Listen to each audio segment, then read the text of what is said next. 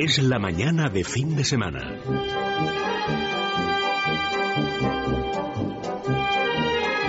La hora de motor 16.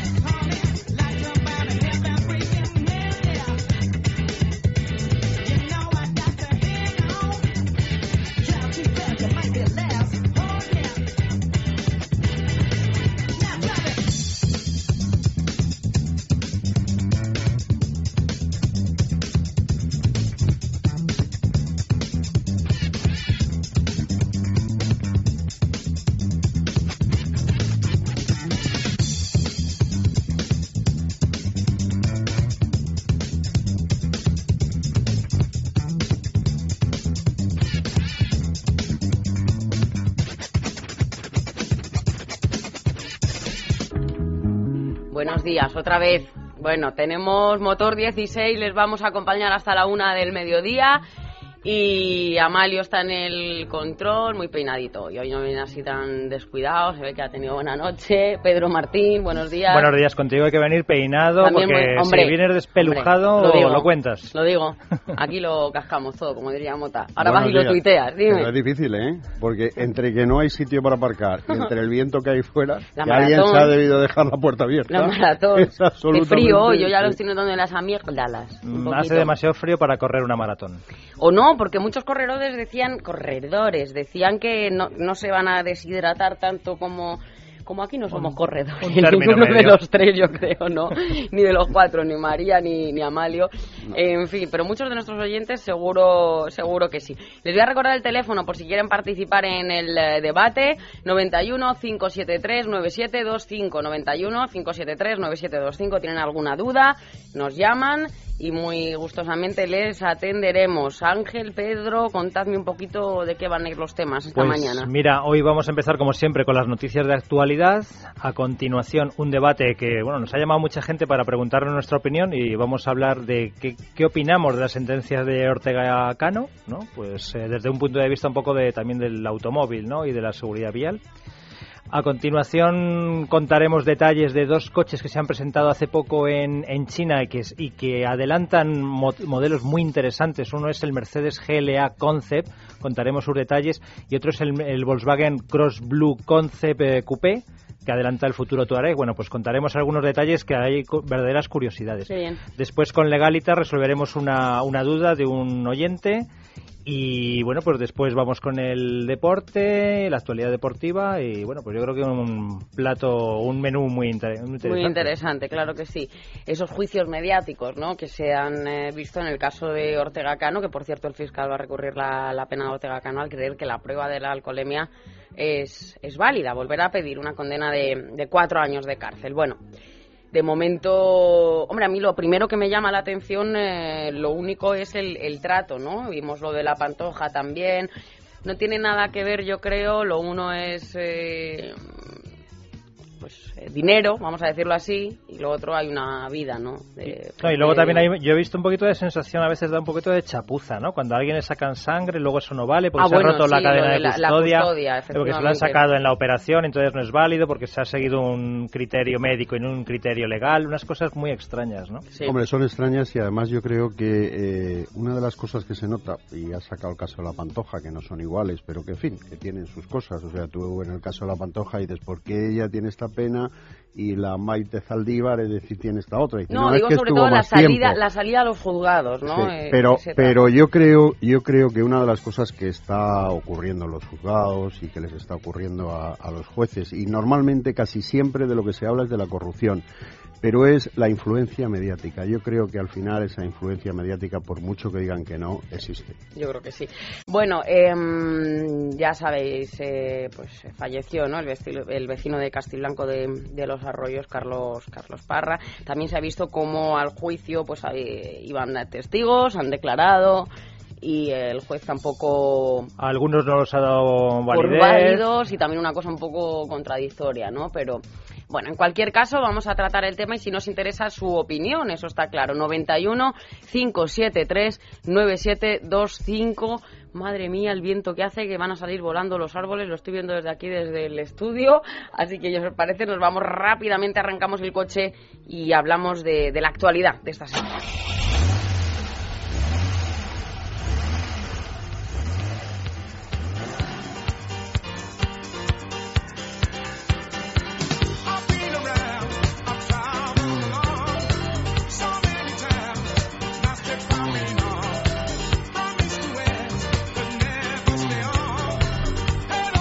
Pues vamos con esas noticias de la semana. Eh, la primera, Elia, es que las emisiones de dióxido de carbono, del famoso CO2, de los coches vendidos en el primer trimestre han estado en mínimos pues hasta situarse precisamente en los 123 gramos de CO2 por kilómetro recorrido.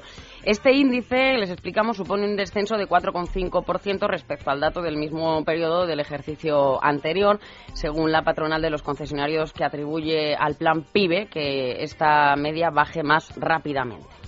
Pues sí, la verdad que es importante que los coches que se vendan cada vez emitan menos, porque al final los, los principales beneficiados pues eh, son los ciudadanos, ¿no? que tienen que respirar eh, pues menos partículas, menos dióxido de carbono y demás.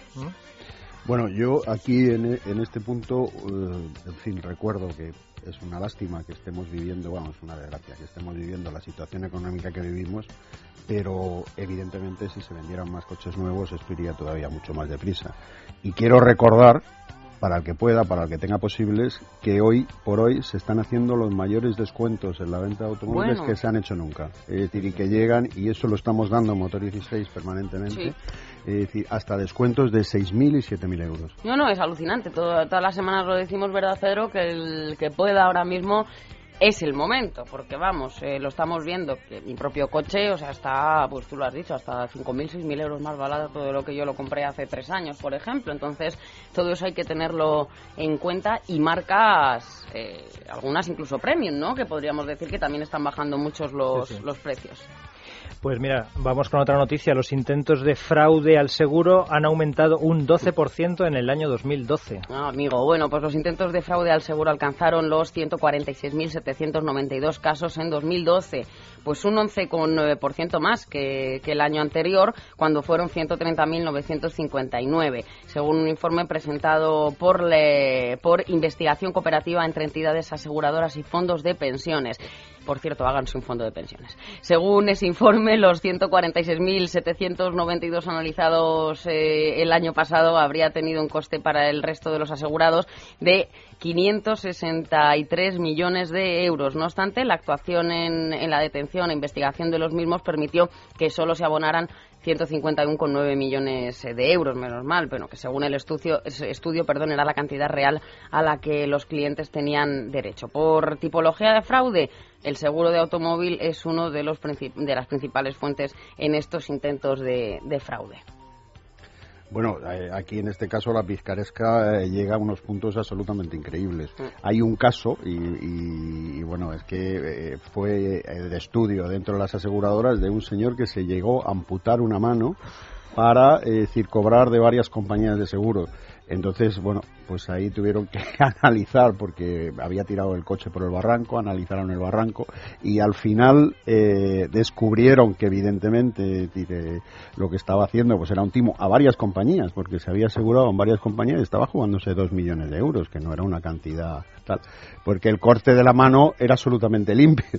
O sea que pues pero eh, hasta qué punto se puede llegar de, todas lo que sí que está claro lo que sí que está claro que España que es como dices el país de la picaresca todavía seguimos viendo con un poco de simpatía gente que nos cuenta que ha defraudado al seguro porque les he contado que no sé qué. Bueno, ojo, es que eso va en detrimento nuestro porque al final nuestra prima es más alta debido a esos, a esos casos de fraude, ¿no? Efectivamente, o sea que al final engañarlo es difícil. Yo me estoy acordando, no es del automóvil, sino aquellos que se tiraban al en los pasos de peatones o lo que no son pasos de peatones para fingir atropellos, ¿no? Bueno, en, en Rusia, en Rusia, hay que poner cámaras. Claro, la gente circula con cámaras para poder demostrar en un juicio que ese señor se ha lanzado contra él en un paso de peatones, ¿no? Que no ha sido él el que le ha atropellado por un mal, una mala conducción. Terrible. Venga, más cosas. Pues mira, el Salón del Automóvil de Barcelona va a contar con 22 marcas. Pues la crisis económica volverá a sacudir el Salón Internacional del Automóvil de Barcelona, que se celebrará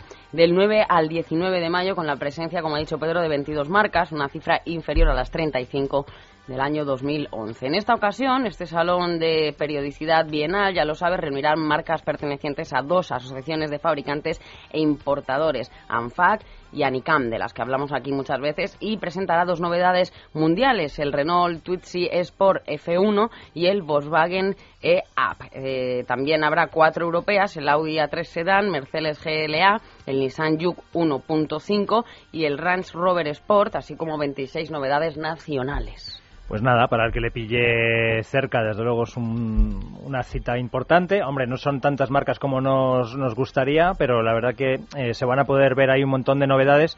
Eh, quizá a lo mejor un periodista vería menos, eh, porque ya las conoce a nivel internacional, pero un ciudadano normal, pues ahí en ese salón de Barcelona, desde luego va a encontrar, pues eso, más de 30 coches nunca vistos en, nunca vistos en España. Bueno, además hay, en fin, eh, coincide con la Fórmula 1, lo cual lo hace mucho más atractivo. Y luego ah. después hay, hay una cosa que puede ser muy interesante y es que la inauguración la va a hacer Mariano Rajoy. Pero claro, el que haga la inauguración, pues al final, pues en fin, qué bien, qué bonito. Pero lo cierto es que va a haber una reunión con todas las fuerzas vivas del sector y bueno, pues esperemos que eso sirva para esto que estamos siempre reclamando, además en este programa, reactive todavía más el sector que después del turismo es el más importante en España. En fin, bueno, mejor que el Salón del Automóvil de Madrid sí tiene mejores cifras, porque acordate, Ángel, que el año pasado no, no funcionó nada bien. Es que hay una cuestión y es que eh, en tiempos, claro, pero en tiempos difíciles lo que no puede tener España son dos salones, uno en Madrid y uno en Barcelona. o sea, todos los años es imposible. El problema es que no se ponen de acuerdo. Tenía que ser cada dos años y unas veces en Madrid y otras veces en Barcelona. ¿Cómo van a poner de acuerdo Madrid y Barcelona? Eso digo yo. Querido amigo. Eso digo yo. Eso digo yo. si no fuera por Messi. Si no Calla, calla, calla. En fin, bueno, mira María, María está contenta hoy. Ayer hizo un partidazo su Atlético de Madrid. Bueno, en fin, las 12 y 16 minutos y nos vamos con los oyentes que, que algunos, bueno, están llamando y están eh, preguntando algunas cosas. Vamos con ello.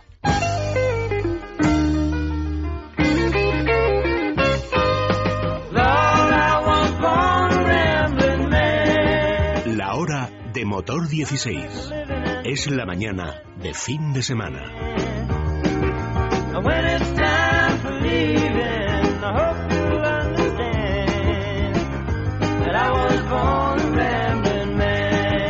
Mira qué country está hoy el amigo Amalio.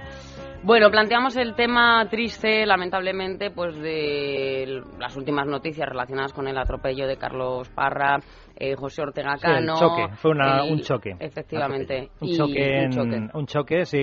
Ortega Cano conducía su Mercedes, un Mercedes clase R y chocó frontalmente contra un Seat Altea que conducía Carlos Parra. Sí, que en las imágenes, acordaros, quedaron los coches... Sí, el, motor, el motor salió disparado, incluso un vehículo que circulaba cerca pues chocó contra el motor de, la víctima, ¿no?, de Carlos eh, Parra. Eh, chocó frontalmente porque invadió el carril contrario y porque al mismo tiempo, según algunos testigos, iba a decir con el coche de un lado para otro desde hace un rato. El caso es que se le ha condenado a dos años y medio de prisión, eh, se le ha condenado por un delito de homicidio con imprudencia grave y otro contra la seguridad por, por conducción temeraria y luego además bueno pues se le ha retirado el carnet de conducir durante tres años y seis meses y deberá indemnizar a la familia de, la víctima de Carlos Parra con 181.000 euros que al parecer ya ha pagado las compañías aseguradoras.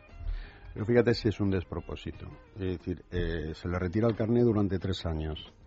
Pero como ahora hay un proceso desde que ha salido la sentencia hasta que sea firme, él puede seguir conduciendo. Entonces, teóricamente, eh, si tú, terrible, no, es que es una, eh, estamos, es decir, unos contrasentidos absolutamente. Pues, cuando te quitan tres años, además de eso, te tienes que volver a examinar. O sea que lo normal, evidentemente, tendría que sumar sobre estos tres años, pero lo que no es lógico es que siga conduciendo hasta que salga una sentencia firme. Pues no, en estos casos efectivamente no, no tiene mucho sentido. Y lo que hay que decir es que el fiscal pedía más, pedía cuatro años, lo que pasa que al final se ha anulado la prueba de alcoholemia porque, según la juez, eh, se había roto la cadena de custodia. Explicamos aquí lo que ha pasado. Eh, al sufrir el accidente, pues sufrió heridas bastante graves. Ortega Cano fue conducido al hospital y en la operación, en la propia operación, se le extrajo sangre que, bueno, pues para que fuera una prueba, ¿no?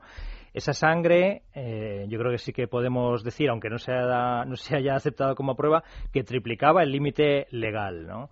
Lo que pasa es que, eh, digamos que desde, desde que se extrajo hasta que se llevó al juzgado, se, eh, los criterios con los que se mantuvo esa sangre fueron criterios lo que se llaman clínicos, pero no, no se ajustaba a la legalidad, es decir, a los procesos exactamente legales que hace falta para que una prueba mantenga esa cadena de custodia. Con lo cual la juez, pues agarrándose a eso, ha anulado esa, esa prueba y ha hecho caso omiso de algunos testimonios, como por ejemplo el del camarero del bar donde había estado, que, que, dijo textualmente que no se tenía en pie, ¿no? Eh, Ortega Cano. Pero, pero es curioso porque si en estos momentos hubiera que anular sentencias porque eh, se anulan eh, que en un momento determinado un testigo es válido o no es válido, pues imagínate la cantidad de casos que estaría la gente funcionando por ahí. De todas maneras, eh, lo que lo que es curioso es un poco la actuación. En un caso como este, que yo entiendo que evidentemente de lo que se trata es de atender a los heridos, yo creo que cuando son casos como este, no general, porque además es decir, para que te salga, para que te saquen sangre tienes que dar la autorización. Entonces, en un caso como este, yo creo que lo primero que hay que hacer es tomar unas muestras. Eso está absolutamente claro. Y luego después, hombre, poner en duda de si la sangre es suya o no es suya, de si está adulterada o no está adulterada, de si se hicieron los análisis más tarde. Eso, eh, y además cuando tienes testigos, pues hombre, está clarísimo. Uno tiene un, abogado estupendísimo que se habrá gastado la mundial y el otro, pues, eh, en fin, pues le toca lo que le toca, ¿no? Y da la sensación de que una vez más el, el tema del alcohol, y ya no me limito solo al caso de Ortega Cano, el tema del alcohol hay que cogerlo con papel de fumar de una manera que al final parece que se esté protegiendo, ¿no? o sea, igual que muchas veces hemos dicho, pues no sé, la, crudeza con la que se persigue el asunto de, la velocidad y luego, sin embargo, en sentencias que tienen algo que ver con el alcohol, eh, siempre los jueces eh, son muy remisos a, ir a por todas, ¿no? Y en este caso, bueno, pues mm, habiendo incluso una prueba como es que te, salga, te saquen sangre en una operación, que yo creo que más evidente que eso no hay nada, bueno, pues que luego por un tema, un legalismo, eh, pues que se anule, pues la verdad que llama un poco la atención. En cualquier caso se ha recurrido y, eh, tanto la, la, Fiscalía desde luego ha recurrido y la, la, defensa también de Carlos Parra pues también ha recurrido. Claro, pero lo que dice Ángel, ¿no? Al final los, los pasos que hay que seguir y hasta que llegue el momento, pues esa persona puede seguir eh, conduciendo y eso es lo terrible. Eso es lo terrible. Pues exactamente. De todas maneras, eh, como empezábamos a decir al principio, hay mucha gente que ve que es injusto. Y el otro día me ponían un ejemplo y es eh, un ejemplo un poco brutal, pero y es imagínate que hubiera sido al revés. Imagínate que hubiera sido este señor eh, que es camarero, que vuelve, que tal, y que realmente decir la víctima hubiera sido Ortega Cano. ¿Hubiera sido ese el resultado? pues está por ver. Bueno, vemos en las noticias muchas noticias de este tipo. El otro día también un atropello de un ciclista, de un conductor precisamente que iba eh, pues niveles de, de, cocaína creo que eran pues disparatados. En fin, yo creo que habría que endurecer las, las penas en este caso. Siempre estamos con la velocidad, la velocidad, la velocidad pero que vuelvan esas campañas, yo creo, con, eh, con el alcohol, porque la verdad es que. en, cualquier caso, en cualquier caso, lo que sí que se ha dado por seguro, y eso ha servido para ponerle esa pena de dos años y seis meses, es que Ortega Cano, eh, pues bueno, circulaba a 125 kilómetros por hora en un lugar limitado a 90, pero lo que, es, lo que es peor es que invadió el carril contrario durante 60 metros eh, porque estaba adelantando en una curva sin visibilidad, ¿no? Entonces, bueno, pues que eso es un poco lo que ha motivado esa pena de dos años y seis meses y luego lo, lo, que contamos, ¿no? Que, da la sensación, y es algo que ya me habían contado, que en todo lo que sucede a un accidente sigue habiendo un poquito de chapuza en España, ¿no? Y ya no me refiero tanto a lo mejor a la investigación, al atestado de la Guardia Civil, sino a esos procesos legales que se suceden al atestado, ¿no? Que es muy fácil que alguien cometa un pequeño error que invalide todo el, sí, lo del, proceso. Defecto de forma que se llamarían en otras, en otras cuestiones. Y que al final a quien favorece, pues bueno, pues es a quien puede haber ocasionado el daño. Bueno, un Pero momentito... fíjate, perdóname, momen- sí. perdóname un momento, decir, en, en lo que está diciendo Pedro. La directora general de tráfico, María Seguí, es doctora y, y además es decir, eh, fue directora general en la Junta de Castilla-La Mancha y su especialidad es todo el tema de toxico- tos- toxicología. Y, entonces, a mí me, una de las cosas, es decir, que dijo al principio, porque también, es decir, eh, hay una cosa que es la suma de víctimas que hay en la carretera, es decir, ya sabes, y de eso ya hemos hablado en otra ocasión, es decir, eh, si es en el acto, si pasan unos días, si es al mes, si se suma, si no se suma y quiso poner orden en todo eso y quiso además decir que bueno pues todos los centros eh, de salud todos los centros médicos decir, le dijeran y le dieran más o menos información. Pero eso se ha debido quedar absolutamente parado porque a mí me parece que hombre eh, decir, si tú has sido un laboratorio pero si es un centro como el que fue hombre a eso tienes que darle credibilidad. Si no le das credibilidad vamos mal Totalmente. Bueno, tengo a Pablo de Madrid que lo teníamos ayer pendiente porque tenía una duda sobre los eléctricos, así que yo creo que es el momento de saludarle. Pablo, buenos días. Buenos días, Celia. Cuéntanos. Nada, es que ayer, como no conozco la mecánica del programa, pues creí que, que ibas a contestarme a lo que había, a lo que había planteado para luego seguir. Y entonces hay temas que, que bueno, yo creo que son interesantes y que en, en aras de la, de la claridad de los temas que se tratan, pues se deberían comentar. Cuéntame. Y vamos a ver, te cuento. Eh, lo- eh, se comentó ayer que los coches eléctricos eh, eh, cuestan menos de, de producir porque tienen menos piezas que los coches eh, de gasolina. Y eso no es cierto, porque en realidad los fabricantes de coches eléctricos cobran mucho más por, por un coche eléctrico que por un, coche de gasolina. Y eso no es por una es por una razón y es que los coches eléctricos, los coches de gasolina, aunque tengan más piezas teóricamente teóricamente que uno de que uno eléctrico, sin embargo las piezas son mucho más baratas, de, eh, los materiales son mucho más baratos y los medios de fabricación mucho más automatizados, con lo cual, pues en resumidas cuentas, son más caros. Eh, a ver. Sí, ¿alguna cuestión más, Pablo? Sí, sí, sí, sí. Ah, que lo, yo creo que lo tiene, ah, lo ahí- tiene anotado, Pablo, todas ahí- las cosas es que que me he hecho una chuleta porque como ayer me quedé a medias, pero es que hablo ma- más deprisa que leo. Bueno, de Eh. momento sobre ese tema, pues sí, efectivamente estamos viendo que sí, pues a lo mejor los eh, Sí, productores... Sí, lo, que- lo que, a lo, que, ver. lo que encarece básicamente un coche eléctrico es la batería. ¿eh? Eh, de hecho, en las marcas que no te cobran la batería, como por ejemplo Renault y ahora va a empezar Nissan con el Leaf, Y alquilarlas. que te van a cobrar un alquiler, el precio del coche es mm, relativamente parecido al de un coche normal. Y luego hay que tener en cuenta una cosa, el desarrollo de estos coches cuesta bastante dinero y sus ventas son muy inferiores, con lo cual el, eh, digamos, lo que nos tienen que cobrar eh, como parte del desarrollo siempre es un poco más alto. Eso es ahora. Pero la a- demanda, a, es a que medida que vayan así, aumentando las ventas de eléctricos, ya verá cómo se irán bajando eh, los precios de los vehículos eléctricos. Ya se están bajando. Pero vamos, vamos, vamos a ver, y ya me estoy saliendo del tema que, que quería hablar. A ver. Eh, los coches, el, el costo de desarrollo, la- en, pues eh, evidentemente es una parte de los costos generales, pero eh, se han gastado millones de, de dólares en Estados Unidos con el desarrollo de los motores de cerámica, que son una solución mucho más limpia y eficaz que los eléctricos y que los, y que los de combustible normal, porque consiguen unos rendimientos altísimos y, unos, y unas emisiones menores. El- el- todo el sistema de los coches eh, de combustibles eh, fósiles se basa en que la- el rendimiento es mucho mayor cuanto mayor es la temperatura. Al no necesitarse, al poderse elevar la temperatura, pues no, el rendimiento es mucho menor, es mucho mayor y además necesitan menos piezas porque no hace falta eh, mm, no hace falta muchos elementos que se pueden hacer de una misma pieza. Eso en cuanto al tema de, lo- de los motores.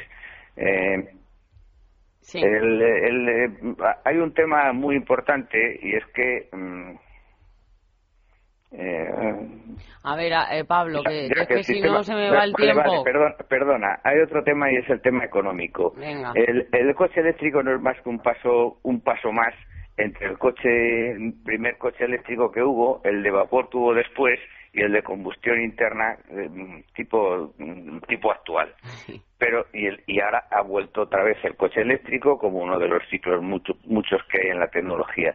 Esto es importante, pero no es importante porque hay tecnologías mucho más eh, eficientes y menos contaminantes y menos costosas y esto no, pues eh, lo que significa es que mm, se está promocionando mucho el que se compre un coche eléctrico y lo mismo que se está promocionando el que se compre un televisor de un modelo para sacar al año siguiente otro de otra o, al año, o a los pocos años otro de otra tecnología diferente y venderlo. En realidad lo que al usuario le representa es que está comprando una cosa que aparentemente es mucho mejor, a efectos prácticos a él prácticamente no le repercute, pero sí es un negocio para los que lo fabrican. Bueno, pues Pablo, nos quedamos con, eh, con todas esas cuestiones que nos plantean y bueno, yo creo que muchas de ellas las, compartimos. De hecho, ayer estuvimos hablando de esa evolución y bueno, que el coche eléctrico vuelve, ¿no? Y que fue el del principio no es eso, ¿no? Y que va a tener unos usuarios muy concretos, es decir, no, no, no vamos a hacer como el exministro Miguel Sebastián que decía que había que comprar millones de coches eléctricos. Creemos que va a tener su cliente, que va a ser un cliente muy urbano, un cliente que haga muy pocos kilómetros al, al año, ¿no? Sobre todo los ahorros en el taxi lo hemos dicho muchas veces, con los híbridos están funcionando fantásticamente bien. Pero bueno, los híbridos están funcionando con, y además eran, muy reacios al mm. principio, eh, hay que decirlo. Pero eh, tú ahora te subes en un híbrido. A mí me han hablado de hasta 800 euros al mes de ahorro, o sea, fíjate lo que puede suponer. De todas maneras, eh, Tira, a mí me parece que lo que es buenísimo es que haya diferentes opciones. Tampoco se puede estamos hablando, exactamente, exactamente, y cuando estamos hablando, es decir, de los vaivenes de subidas y bajadas del petróleo, el que haya una alternativa que en un momento determinado se puede, se puede utilizar, a mí me parece fenomenal. Y en cuanto al precio, lo decía antes Pedro, pues hombre, lo que se está haciendo ahora es eh, eh, apostar mucho, gastarse mucho dinero en investigación y desarrollo y el día que haya una cadena de montaje que salgan más coches, pues evidentemente según vaya saliendo más coches se abaratarán. Hay una cosa que tendríamos que decir que a veces van a determinados países, las cadenas de montaje de coches que no utilizamos, mm. el rendimiento económico de los coches que salen por, de esa cadena de montaje son mucho mayores, porque ya en investigación se ha gastado todo el dinero que había que gastar y la experiencia hace que salgan a un precio muchísimo más baratos. Bueno, ¿nos vamos a China? Sí, nos vamos a China porque allí han presentado dos coches que van a ser muy interesantes eh, de aquí a poco tiempo.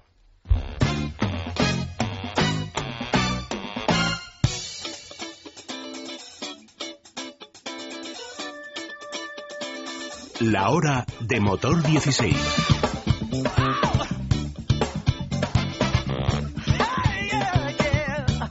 Pues Celia, lo que te decía, dos coches que se han presentado en el Salón de Shanghái que son concepts, o sea, prototipos, pero que adelantan eh, modelos que van a aparecer muy poco.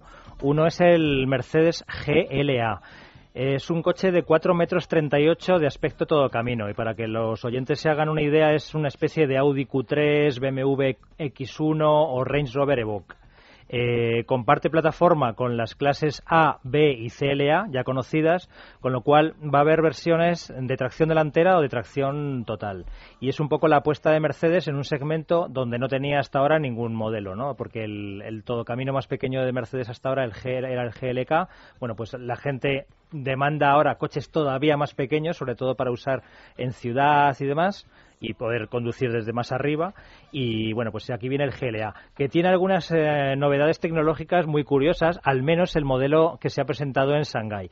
Uno de ellas, por ejemplo, Elia, es que la iluminación interior va vinculada a la climatización. Es decir, cuando le pedimos que el coche vaya muy calentito, se pone toda la iluminación un poquito rojiza. Y cuando el oh. coche tiene que ir más fresquito, pues se pone como azulado, ¿no? O sea, que eso, bueno. Y luego tiene unos faros con tecnología láser. O sea, ya no es ni LEDs, ni xenon, ni nada. De tecnología láser, que no solo permiten ver muy bien de noche, sino que también sirven para proyectar películas, por ejemplo, en una pared. ¿eh? Podemos eh, hacernos nuestro cine de verano, pero particular, buscando una pared. O ver fotos, por ejemplo. Las fotos que llevemos en el smartphone, pues las podemos conectar al coche y nos las proyecta en una pared, pues a gran formato. Pero es que incluso va a poder representar sobre la propia carretera señales de indicaciones del navegador, flechas y demás, ¿no? Para que nosotros ya tengamos, eh, o sea, la navegación sea tan clara como simplemente ver las, las... O sea, ya no tienes que mirar a la pantalla, sino solo mirar a la carretera que te sale una flecha que ponga a la derecha. Me queda la duda qué ocurre si hay varios coches moviéndose por una carretera y se empieza a llenar la carretera de de, flechas, pero bueno, ya nos lo irán, nos lo irán contando. Y luego la segunda novedad que se ha visto en Shanghái es el Volkswagen Cross Blue Coupé Concept, que este coche adelanta la tercera generación del Volkswagen Touareg. Es un todo, un todo camino de 4 metros con 89 y la gran novedad que tiene está en la parte mecánica, porque este Volkswagen lleva un motor híbrido de 415 caballos, o sea, una barbaridad, y solo gasta 3 litros a los 100 kilómetros. Esto se consigue gracias a un motor V6 de gasolina de 300 caballos que va unido a dos motores eléctricos, uno de 54 caballos para las ruedas delanteras y otro de 116 caballos para las ruedas traseras. Y, por ejemplo, una de las particularidades es que podría hacer 33 kilómetros en modo eléctrico, o sea, sin contaminar nada, eh, podría circular en eléctrico hasta 120 kilómetros por hora y que las baterías se pueden recargar de tres maneras. Em, por ejemplo, cuando vamos circulando, al frenar se van recargando. Luego también podemos parar y enchufarnos a un enchufe doméstico de 220. Mm, y luego hay un tercer modo que se llama Charge, en el que el motor V6 eh, de gasolina hace que los motores eléctricos funcionen como generadores. Esto, por ejemplo, puede ser útil cuando nos hemos acercado a un centro urbano en el que solo admiten a coches eléctricos y hemos llegado con la batería muy justa, ¿no? Entonces, en esa situación el motor de gasolina se encendería. Bueno, pues podríamos pararnos un ratito antes, hacer que la batería se recargue con los motores actuando como generador y cuando ya tenemos la batería cargada entrar en ese centro urbano y conducir solo en eléctrico. O sea que bueno, esto es un poco de futuro, pero seguro que en un par de añitos lo tendremos en Para el 14, ¿no? Para el 14. Sí, sí, sí. Para el año a finales de 2014 seguramente ya se ofrecerá. Hombre, viéndolo lo que sí es verdad es que se ve que tiene una línea mucho más aerodinámica y deportiva, o sea que ahí hay un cambio. Y este es además el que compartía con Porsche en, la primera Exactamente, el Tuareg que, forma parte de un desarrollo conjunto con Porsche que sacó el, el Cayenne. Así que ya vemos un coche ecológico, 3 litros a los 100, pero sin embargo un mm, auténtico... Me quedo con el cine en el coche y el GLA, que eso me ha dejado impresionadísima. Vamos, un proyector de vídeos, de imágenes y los archivos que los tienes ahí en el disco duro. No, sé lo como en los años 50, ¿no? Cuando veían en el cine de verano, esto en el coche ahí todo lo que no, lo que no muy americano, pues nada, vamos a ver una película. Elia, es que dirá la SGAE si nos ponemos a proyectar una película en una pared de, de una casa o algo, a, lo, a, lo, mejor nos, nos pues me estás dando una idea, me estás dando una idea, claro que sí. Derechos, evidentemente. Derechos, derechos, en fin. Bueno, pues fantástico, nos vamos a ir con la publicidad y enseguida vamos con... Con legalitas. que nos va a responder a una una, duda de un oyente. La hora de motor 16. Es la mañana de fin de semana.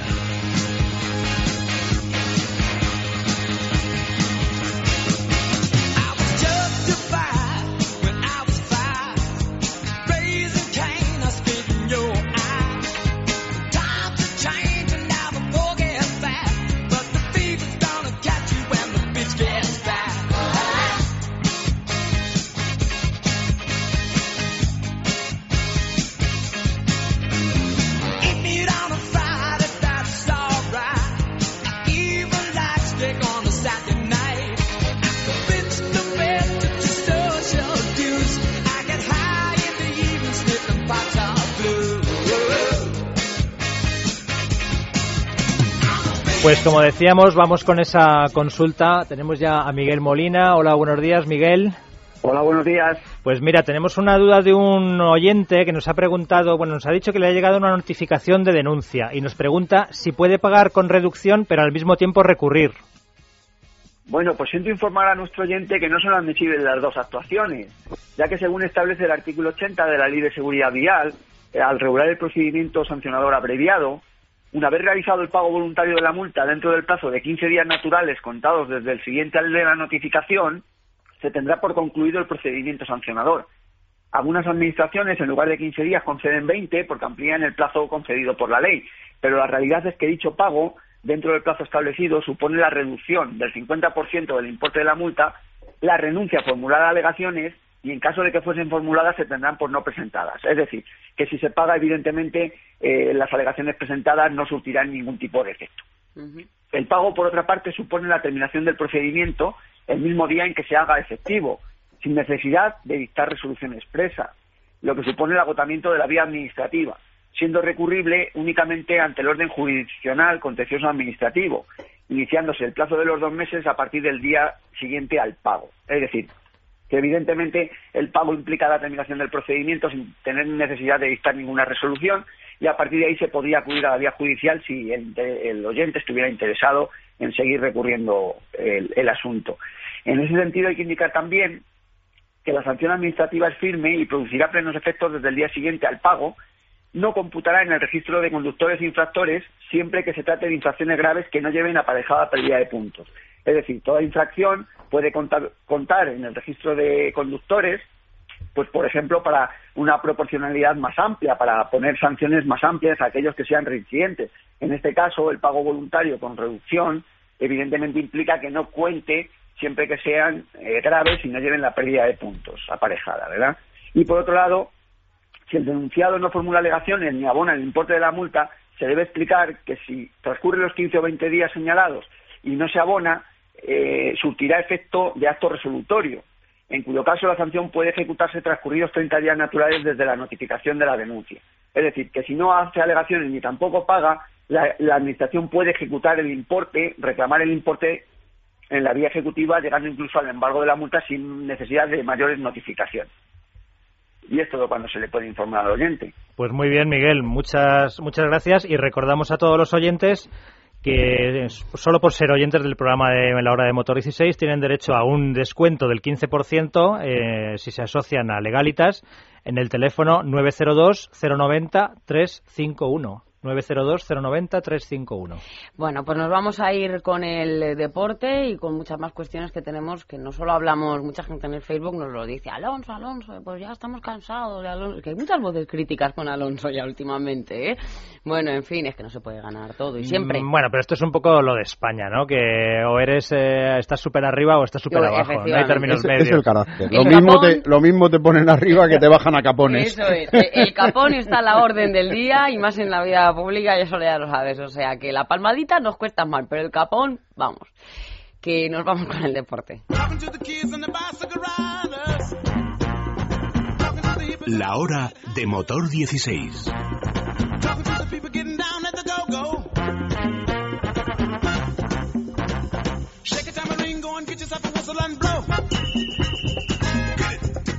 Javier Rubio, buenos días. Buenos días, ¿cómo estáis? Bueno, a ver, yo por hacer el apunte de Alonso, nada más que eso, pero que es que está muy enamorado, ¿no? Por de esta capustina, que, que han colgado fotos, ¿no? En el, en el Facebook, en el Twitter, no sé, pues salen guapísimos, mira, la tengo aquí. Sobre es que todo, es buenísima, sobre Pedro, todo no ella. me digas. Yo creo que ella sale Hombre, y él guapísima. sale, él sale muy bien. Ella sale estupenda. Ella Claro sale que sí. estupenda. Elia, pues es más de Fernando. Hombre, Claro. yo soy más de Fernando, evidentemente, pero digo, eh, Javier, que la tónica de este país suele ser esa, ¿no? Que digo que ahora hay muchas voces también ya discordantes con Fernando, eh, y bueno, pues esperan que se gane siempre y eso tampoco puede ser, ¿no? Bueno, es normal, ¿no? En la Fórmula 1 eh, la perfección no existe y quizá el año pasado nos acostumbró muy mal Fernando Alonso. Es cierto que son errores los que ha cometido el equipo este año que de alguna manera se podían, no digo haber evitado, porque por ejemplo el toque de Alonso en la carrera de Malasia pues eh, son lances de carrera que todos los pilotos pueden sufrir en cualquier momento, ¿no?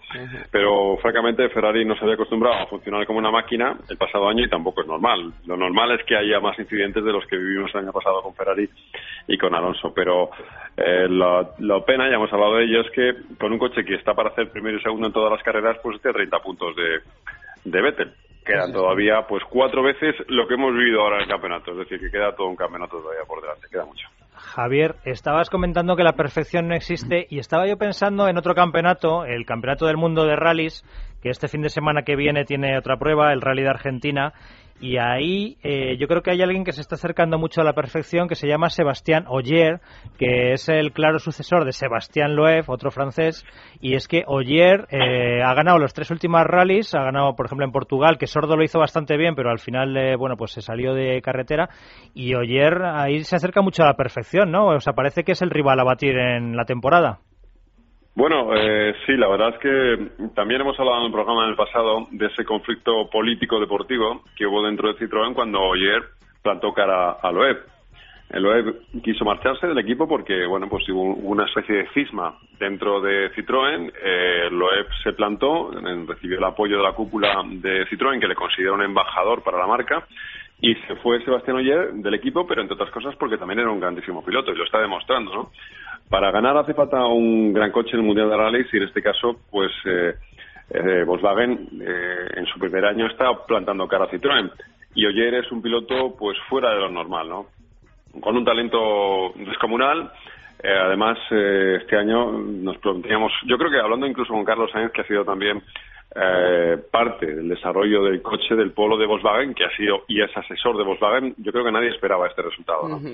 Y fue una pena que Dani Sordo el otro día hubiera podido conseguir esa primera victoria y batirle, de no ser por ese pequeño error, pero como sí que es este año, tenemos un campeón del mundo que también se llamará Sebastián y también será francés. Bueno, otra de las noticias de, actualidad, y enseguida vamos a ir con más cuestiones que no solo son Fórmula 1, eh, Cúbica, ¿no? Que se está probando y igual, eh, igual eh, vuelve. Javier, no sé qué, qué sobre ese tema. Bueno, precisamente estos días hemos estado comentando en por aquí el Rally de Azores eh, que, ayer terminó y con Cúbica que por fin acaba un rally, ¿no? terminó sexto tras otro vuelco porque también sufre accidentes en un rally complicadísimo para el de tierra y decía él que sigue en el Mundial de Rallys porque le permite mantener la cabeza eh, centrada, le permite seguir compitiendo y es un, campeonato de mucho trabajo. Porque no sabe cuándo va a volver a la Fórmula 1 y si podrá volver. Pero de hecho esta semana ha probado el simulador de Mercedes, no ha querido dar muchas explicaciones, sí ha dicho que, bueno, pues que ha probado el coche. Eh, de hecho, en el caso del Mundial de Rallys tiene un volante especial, un sistema especial homologado para él para no separar las manos del volante, ¿no? Para poder tener siempre las manos en el volante y habrá que ver hasta qué punto con un Fórmula 1 puede tener esa agilidad que requiere Fórmula 1 y manejar todo un volante y, la cantidad de instrumentos que tiene, ¿no? Entonces, eh, no ha querido decir mucho, pero sí está intentando volver a la Fórmula 1, es su objetivo aunque pase por ahora por vivir el mundo de los rallies que tanto le gustan. Efectivamente. Ángel. Oh, no, yo hablando de Sebastián Loef, está metido en un proyecto que además la semana que viene lo damos en motor con Peugeot precisamente y, yo creo que ahí sí que merecería la pena que nos contaras un poco exactamente. Bueno, lo de Loeb es realmente asombroso, ¿no? Porque después de haber hecho, digo, asombroso por eh, talento al volante y por afición y por pasión, ¿no? Porque después de haber conseguido lo que posiblemente nadie consiga en el mundo de los rallies, empieza una nueva carrera deportiva en la que se está metiendo en todos los jardines, por así decirlo, ¿no? Y hablando de manera positiva.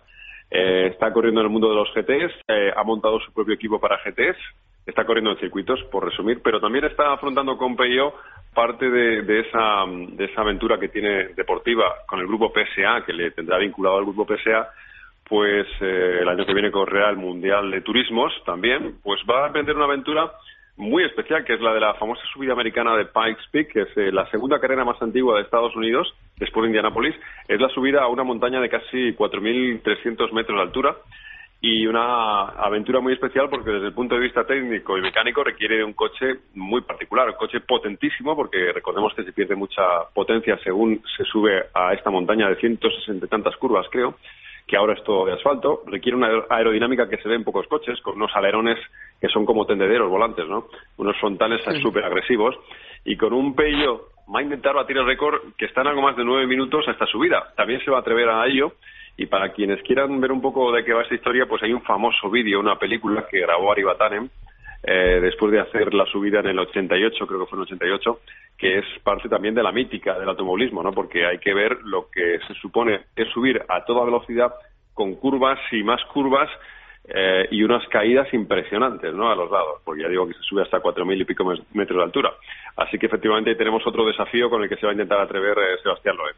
Además con un Peugeot 208 que da miedo verlo, ¿no? Porque anuncian 850 caballos de potencia para un coche que pesa exactamente 850 kilos. Es decir, que hay un caballo por cada kilo de, peso, ¿no? Una es una relación, sí, Pedro, que se ve muy poco en un coche de competición, ¿no? Y para pegar esa potencia al suelo, para, para que haya adherencia, tiene esa brutal aerodinámica. Por ejemplo, el frontal casi es la mitad de la adherencia del coche. El frontal que que se puede ver en las fotos esta semana de Motor 16 es una es una aerodinámica brutal. Y el alerón trasero es el alerón que utilizaron en las 24 horas de Le Mans para que se haga una idea a la gente no hasta qué punto este coche pues requiere que tanta potencia se pueda fijar al suelo porque si no sería un potro salvaje auténticamente desbocado. Aún así lo será igual no pero en manos de Loeb pues podrá ser yo creo domado. Bueno, y en este tipo de aventuras Renault tampoco se quiere quedar detrás, ¿no? Porque ahora está dispuesto a ir a las 24 horas de Le Mans con el Alpine. Claro, es lo bueno que tiene hoy el automovilismo, ¿no? Que los grandes fabricantes pueden tener sinergias con diferentes eh, marcas de sus grupos, que es el caso de Renault, ¿no?